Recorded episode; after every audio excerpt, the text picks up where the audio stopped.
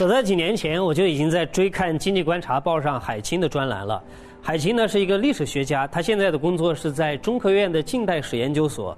通常你可能对于一个历史学家的印象是这样的：上了很大的年纪，秃头的男人，而且爱好是非常的不一样。他们所接触的东西是你生活当中不大见得到的，喜欢读的书籍是竖排繁体，烦死了，对不对？可是今天我要介绍的海清啊，跟所有这些刻板印象完全相反。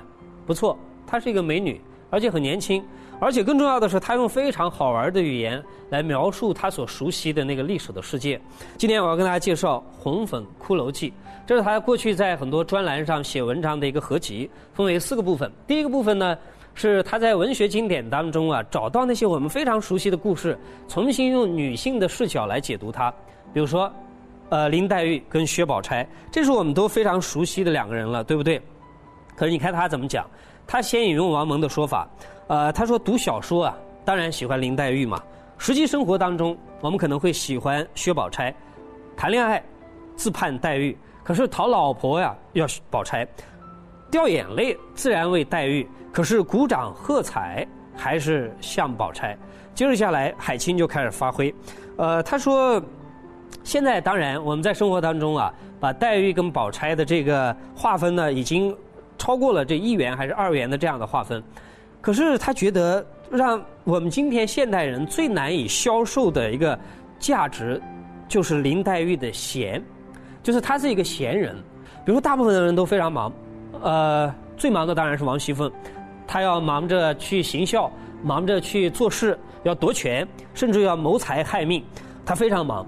呃，还有比如说薛宝钗，她是。《红楼梦》当中的一个百科全书嘛，他什么都懂得，诗词歌赋、琴棋书画都懂得啊。学问的积累一定要忙才能够结果，否则的话，你特别清闲的人怎么可能有那么深厚的呃一个呃知识的储备呢？所以薛宝钗也特别忙，那宝二爷也很忙啊。他每天有那么多的好姐姐、好妹妹，今天到这里，明天到那里，当然太忙了。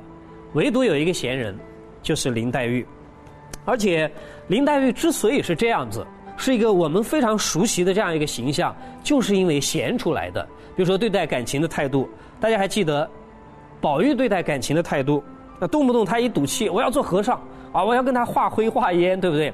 还比如说薛宝钗，薛宝钗是非常的天然得体的，大部分的少女啊，大概都是宝钗的反应。比如说，她动了感情，什么态度呢？红了脸，低下头。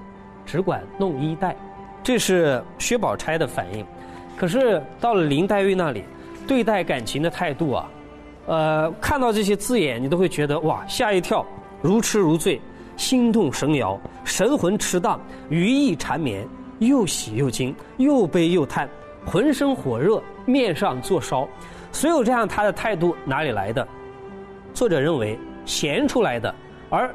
这种态度啊，是今天的我们消费不起的。呃，这是第一个部分。第二个部分呢，就谈到很多电影的看法了。可是他写影评啊，太有意思了。他从来不会说拍摄手法、导演风格、演员演的怎么样，从来不谈。你看他怎么样写电影吧。比如我们随便举一个例子，他有一篇文章叫《赤壁印象记》，诸位还记得《赤壁》这部电影吗？你回想一下那个画面，你看他是怎么写写的？诸葛先生。自己呀，一介布衣，形容单薄，自惭形秽，说：“难怪都督小看我。孔明此番来吴，本打算舌战群儒，初显卧龙风范，都怪编剧无能啊，调控不了大段的文戏，又恐一群老爷们唇枪舌剑，无人能看，故把戏份都给了小乔，让孔明无处施展呐。”你看，海清的意思是说，在这部电影当中啊。给小乔这个不重要的角色太多的戏份了，就是林志玲那个角色，反倒是最重要的诸葛先生的舌战群儒这一节啊，略过不谈。他觉得是一大败笔，可是他说起来这么好玩，所以他写影评实在是特特别的有意思。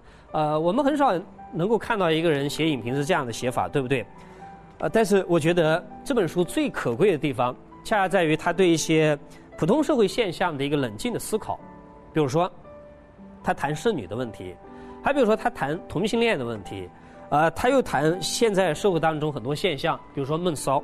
他说，谁也不能否认，骚曾经是很唯美的东西。他首创于中国古代最伟大的诗人，他讲的是屈原的《离骚》，对不对？唐宗宋祖上稍逊风骚，可见骚之令人向往啊。但是，呃，前些年假设你说一个女人骚，这可能会出人命的。每个朝代、每个时代都是不一样的。当然了，现代女性完全没有了这种困扰，骚是资源，是武器，是身价。不然，怎么现在良家女孩照相摆姿势都学起了 AV 女优呢？然后他讲，骚之极品啊，才是闷骚。因为闷骚除了资本，还要把握技术性很强的分寸。他类似于这样的表达，我有的时候觉得跟王尔德有的一拼。呃，王尔德是以名言警句而著称于一时的一位散文大家，呃，如同天女散花一般，对不对？海清有的时候啊，你冷不丁的从他的文章里面抽出一句话来，有的时候会有这样的效果。比如说他讲，互联网上到处是用来完成自我戏剧化的假细节，所以我们的生活随之变得越来越虚伪。还比如说他谈到男女忠诚的话题的时候，他这样讲，他引用张爱玲的讲法：你怀疑自己的老婆，他就欺骗你；可是你不怀疑你的老婆，他就怀疑你。所以我觉得海清是这样的一个作家，他既有在学院里面系统的史学训练，啊，另外一个方面呢又有深厚的文字的功力，但更难能可贵的是，他能够把非常高深的学问，通通用轻松的、好玩的、然后幽默的、洒脱的笔调叙述出来，呃，而今天这样的作家的确是越来越少了。